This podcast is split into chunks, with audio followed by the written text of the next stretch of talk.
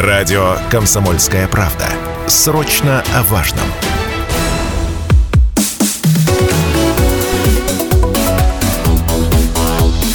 Тема дня. Здравствуйте, в эфире программа «Ваше право» и я, ведущий Михаил Кузьмин. Если не все, то многие слышали такой термин, как потребительский экстремизм. И хотя далеко не каждый может ответить, что это такое, то ярлык «потребительский экстремизм» может получить буквально каждый. О том, что же такое потребительский экстремизм, поговорим сегодня с гостями нашей студии. В гостях у нас сегодня адвокат коллегии адвокатов Южноуральский адвокатский центр, кандидат юридических наук Дмитрий Повный. Здравствуйте. Здравствуйте. А, значит, э, начальник юридического отдела юридической компании «Ореол» Анастасия Шурупова. Здравствуйте, Анастасия. Добрый вечер. И покупатель квартиры специализированного застройщика и карстрой Георгий Измаил, э, Израилов. Здравствуйте. Здравствуйте. И давайте все-таки начнем э, с термина, да, что такое потребительский экстремизм, то есть достаточно такой распространенный уже, по-моему, термин, но, насколько я знаю, он не закреплен даже законодательно. Дмитрий, что скажете? Да, Михаил, абсолютно никакого закрепления нет. Это термин, который фактически у нас используется обывателями в широком понимании. Говорит он и его содержание следующим, что используют потребители те нормативные регуляторы, которые предоставлены законом, в своих личных целях, зачастую злоупотребляя правами. То есть у нас есть, мы ведем речь только о злоупотреблении правом, которые сформулированы в 10 статье Гражданского кодекса как самостоятельное основание, например, отказа в удовлетворении требований. Ну тогда давайте, может быть, разберемся немножко, что, кто такой добросовестный, собственно, приобретатель, да, и чем он отличается от того самого потребительского экстремизма, Анастасия. Ну, в данном случае добросовестный приобретатель – это, в общем-то, любой потребитель, а, который заказывает услугу или получает товар а, надлежащего качества. Угу. А те, кто э, является ну, таким, да, да злоупотребляют своими угу. правами. Это те, потребители, которые не готовы идти на разрешение конфликта в мирном ключе. Ну, то есть это, в принципе, вот... Э, Я бы сказал, не просто не готовы, mm-hmm. а которые сознательно к этому подводят, с разной мотивировкой. Да. Кто-то ну, хочет обогатиться. Заработать не обязательно. Да, Кто-то материально имеет. Э, многие э, самоутверждаются по путем вот этих конфликтов, да, но, представьте, крупную компанию заставить выполнять твои требования, это же вот как раз у нас э, сегодня в гостях Георгий, который как раз покупатель квартиры а, в специализированной, специализированной застройке и карстрой. А здесь вот случай достаточно интересный, уникальный еще и тем, что здесь э, скорее потребительский экстремизм наоборот, я бы сказал. Георгий, давайте вот вашу ситуацию поразберем. Что это за такое? Давайте вот немножко ее Хорошо. А, в общем, решили мы с супругой приобрести ипотечную квартиру да, у застройщика Икарстрой, он же White Group. А, оформили, подали заявку на ипотеку, нам ее 10 августа одобрили, и застройщик нам сказал, что вот нужно сейчас дождаться, пока мы все подготовим, нужно вывести квартиру из залога. Занимать будет от двух недель. А, в итоге проходит месяц, я как бы списываюсь э, с сотрудником данной организации, да, он меня уверяет о том, что все нормально, не переживайте, цена будет на том же уровне, а, мы все сделаем, небольшие проблемы. Проходит еще месяц, ситуация не меняется, ну и в итоге долгожданный звонок от застройщика, который говорит о том, что все документы готовы, мы готовы приступить э, к оформлению, да, к выходу на сделку. Ну, вас, по сути, пригласили уже заключать сделку. Да, все верно. Мы поехали в банк, э, подписали документы на ипотеку, приезжаем к застройщику, застройщик нам выдает договор без подписи директора. Э, я на что спрашиваю, где подпись директора, он отвечает, что директор сейчас занят, мы в понедельник вам выдадим ключи, и вместе с ключами полный договор мы вам предоставим. Ну, поздравляют меня, соответственно, с э, как приобретением уже, квартиры. Да? Я радостный, еду обратно на работу. А, проходит три часа, со мной созванивается представитель застройщика и говорит о том, что директор не подписал, потому что на данный момент квартира стала стоить на миллион дороже. И по той цене, по которой мы в августе месяце я брал ипотеку, я уже ее приобрести не могу. А, соответственно, после этого была направлена претензия в данную организацию. Да, сейчас мы ждем рассмотрения, продадут ли они мне квартиру по той цене, которой мы с ними договаривались или нет. Ну, я так понимаю, сейчас направлена претензия э, непосредственно к этому застройщику, и дальше какие телодвижения будут совершены?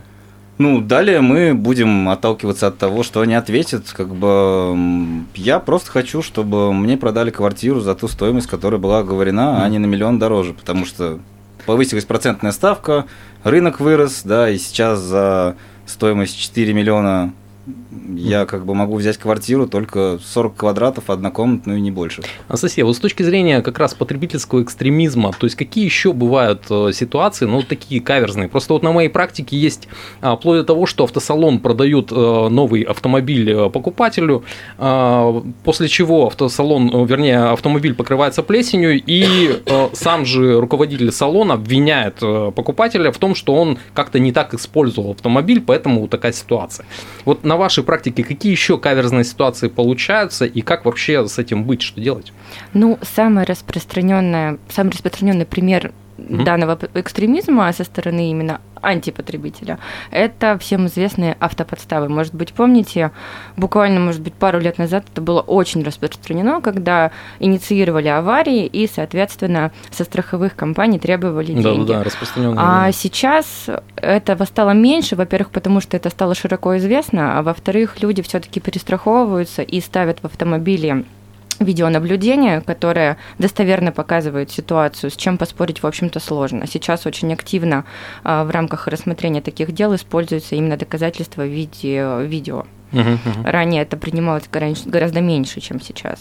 Ну а с точки зрения, вот э, если говорить о том, а, как вообще себя защитить от таких вот э, добросовестных, в кавычках, да, а, продавцов, потому что все-таки компания это какой-то ну, достаточно серьезный механизм а, с каким-то, может быть, административным ресурсом и так далее, и так далее. Дмитрий, вот что вы можете сказать? Ну, Понятно, что рекомендовать каждому потребителю получить юридическое образование я не буду, потому что это сложно. Э, но с другой стороны, ну, не всегда нужно, наверное. Не да? всегда нужно. Но э, всегда э, сейчас мы живем с вами в век информационных технологий, где огромное количество различных информационных источников, там в сети интернет, где можно почитать рекомендации специалистов, как выстраивать поведение. Если у вас все равно возникают сомнения в том, что вы самостоятельно не понимаете, что написано в договоре, что вам предлагают, какие условия, всегда можно обратиться к юристам. Огромное количество рынка, на рынке юридических услуг всевозможных предложений, э, где вам, начиная от консультации до непосредственно сопровождения сделки, вам помогут. Ну, хотелось бы, знаете, сразу уточнить, то есть здесь все-таки нужно ли обращаться в суд, как-то вот действительно кардинально уже стараться решать э, такие вопросы, или, в принципе, нужно рассчитывать на какое-то мировое соглашение, то есть э, и как-то постараться мирным путем урегулировать этот вопрос. Ну, тут же вопрос очень важный, какая позиция второй стороны? Угу. Да, то есть понятно, что предполагать можно что угодно.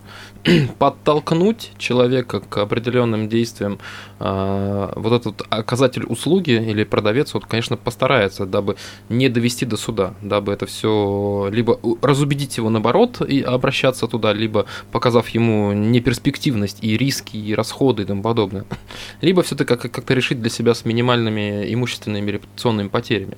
С другой стороны, если мы смотрим с точки зрения потребителя в данном случае, то разрешение этой конфликтной ситуации, она всегда э, зависит от его активности. Насколько потребитель готов э, тратить свое время, ресурсы, нервы, деньги, дабы защитить свои интересы. Георгий, а вот вы с точки зрения вот самой процедуры, то есть вот да, вы получили такую ситуацию, что предпринимали, куда обращались, может быть, и ну, что, что называется, обратную связь какую получили?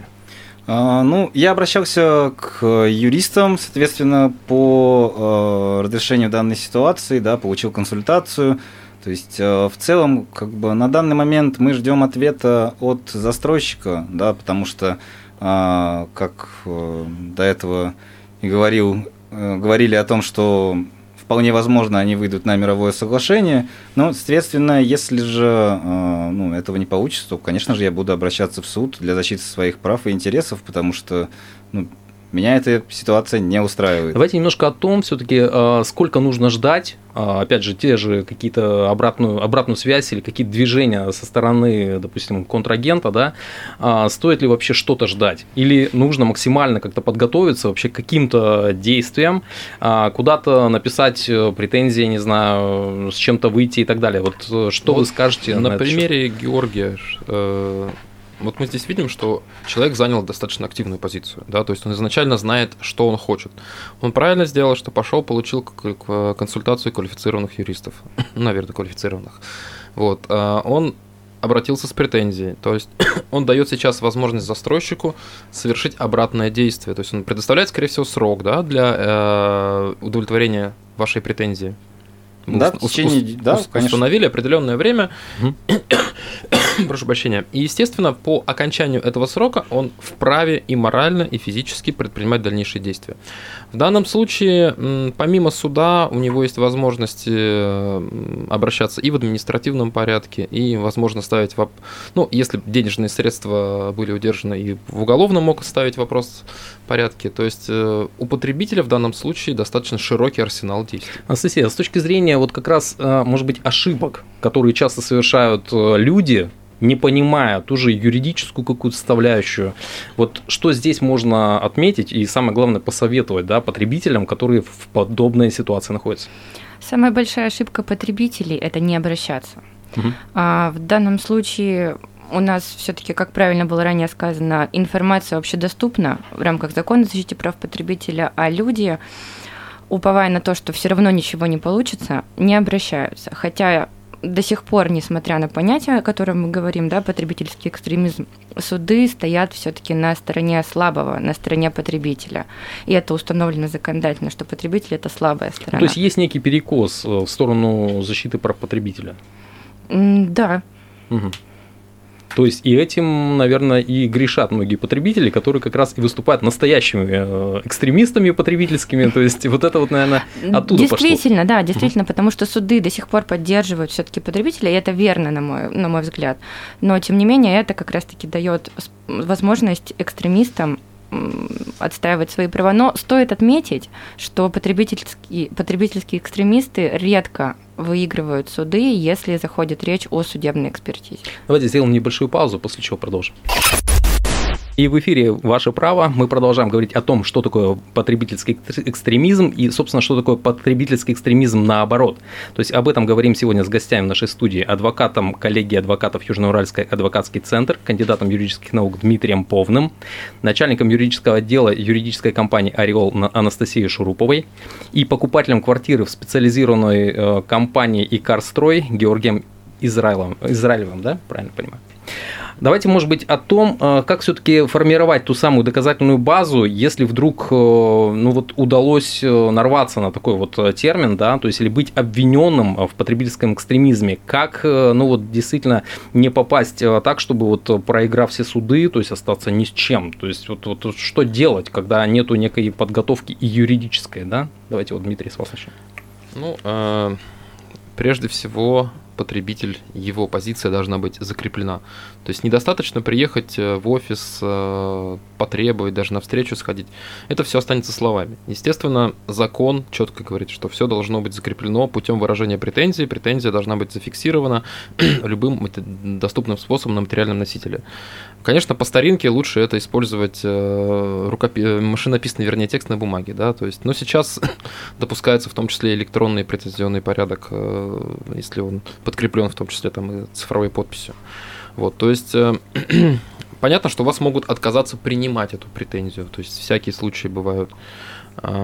Либо по старинке мы используем двух свидетелей, которые фиксируют акт об отказе приемки, либо мы Почтой России или другим почтовым сервисом отправляем, который позволяет нам идентифицировать отправление. Да? То есть это, либо это ценное письмо, либо это курьерская какая-то почта.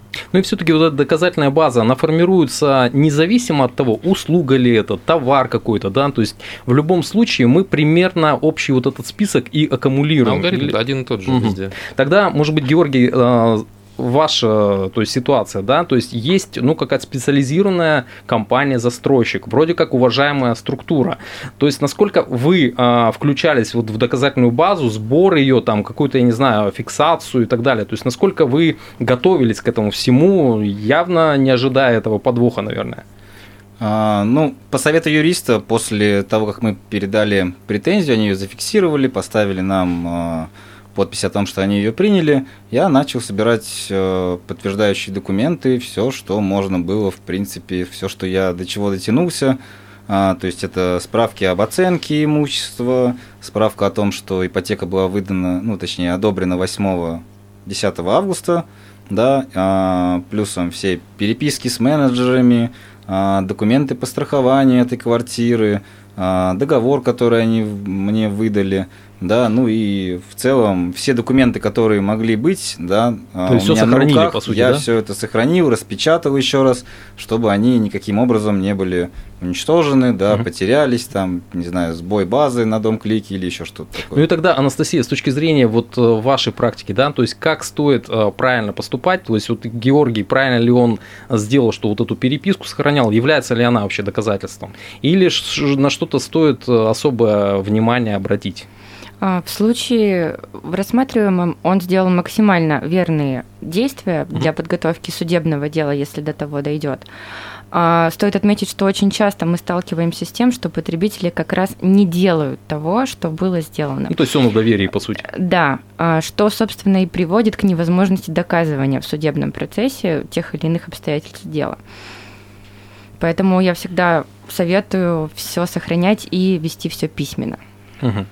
Что тут, да, я тут добавлю, что зачастую, да, конечно, потребитель молодец, он все собирает, но ошибки, как правило, допускаются ранее, то есть на стадии подписания, а, когда злоупотребляющая компания а, предлагает подписать акты приема передачи при подписании договора, да, когда еще услуги даже не оказаны, uh-huh. то есть они только планировались, а вы уже подписываете, потому что очень часто такое бывает, когда не вникают, что читают, просто росчерк пера на доверии, может быть, и либо просто на, за счет инфантильности.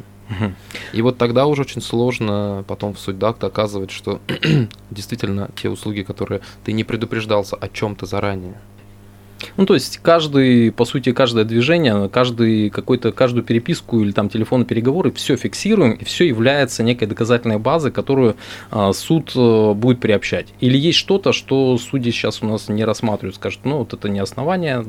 так далее. Да нет, у нас сейчас судьи благополучно ко всему толерантны стали. Все, все рассматривают.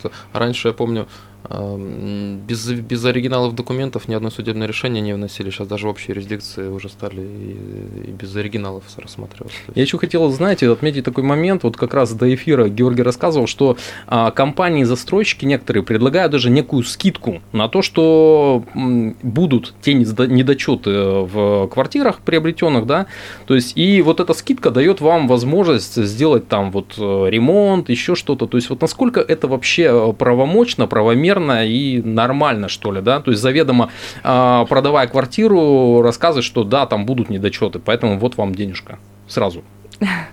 На самом деле, с точки зрения закона, а, в рамках Гражданского кодекса продавец может предупредить покупателя о возможных недостатках товара, ну, в данном случае квартира. Другой момент, что застройщики очень активно злоупотребляют этим правом, потому что действительно вы правы, абсурдно покупать новую квартиру с уже какими-то возможными дефектами.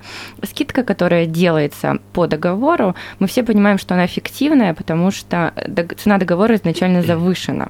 Другое дело, что данный пункт договора лишает потребителя права на предъявление претензий к застройщику о качестве передаваемого объекта, угу. квартиры. Георгий, а вот с точки зрения вот этих пунктов, то есть насколько там, ну вот зашиты те э, возможные недочеты, то есть насколько их много, а, что действительно застройщик максимально подстраховался, или там, ну вот самые такие вот важные, что ли, да?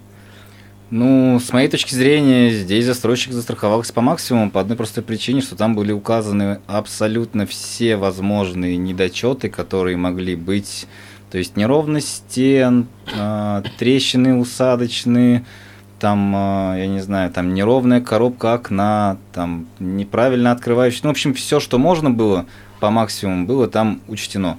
То есть, а, ну, как мне объяснили, что это защита от как раз-таки покупательского экстремизма потребительского, да, о котором мы с вами сейчас разговариваем, и что это в целом нормально, вы же нам претензий предъявлять не будете, поэтому как бы мы просто подстраховываемся. Угу. Ну, это классика, да. А раньше они делали допиками это все. Ну да, дополнительное соглашение. То есть, было, которые... потом была, да, когда особенно, притом очень смешно было смотреть, когда человек уже в суде, то они доп. соглашение предлагают ему подписать, и все-таки мы договорились. Угу. Спора нет. И вот тогда с точки зрения, опять же, урегулирования отношений, то есть скажите, вот насколько вот эти разбирательства доходят до судебных уже баталий, то есть э, каждая там, я не знаю, десятая, вторая, то есть есть какая-то статистика, Анастасия? Если говорить по застройщикам, каждая первая. Ого. То есть, по Доходит, сути, да. покупая у застройщика квартиру, можно быть готовым, вот как у Георгия, то есть э, столкну, столкнуться уже с какими-то... А сейчас же все наученные, все знают все, да, что тем более, ам,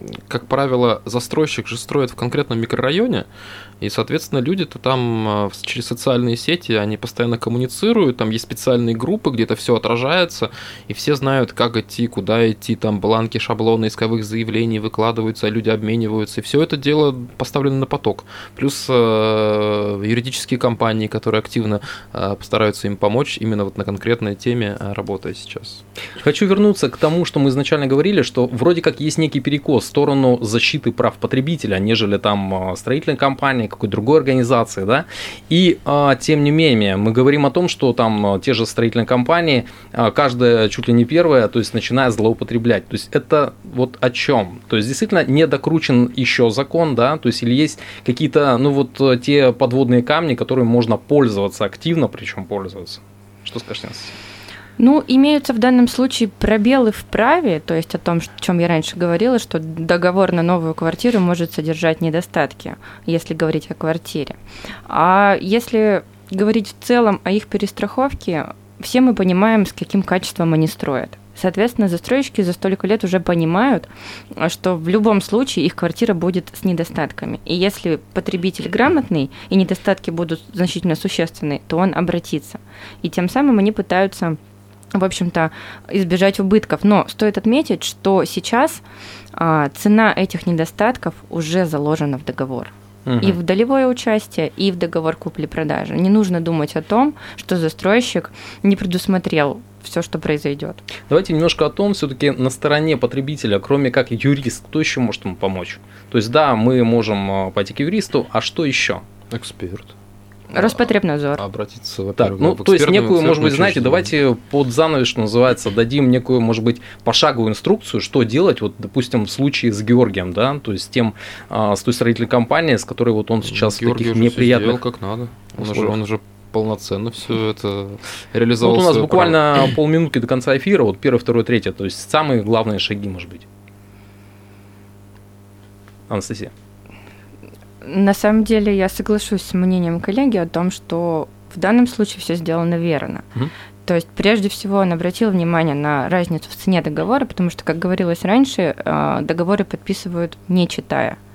Это важно. Он обратился с претензией о том, что почему это произошло. Соответственно, он ждет сейчас официального ответа. В целом, как мы уже говорили ранее, механизм обращения абсолютно одинаковый. Не то будь квартира, будь то кухонный гарнитур, диван или все что угодно. А Главное зафиксировать тот факт, что вы обратились. Ну и главное, да, то есть действовать и не оставаться на месте. Спасибо вам большое. Э, Наша программа подошла к концу. Всего Спасибо. доброго. Спасибо. Спасибо. До свидания. Всего доброго.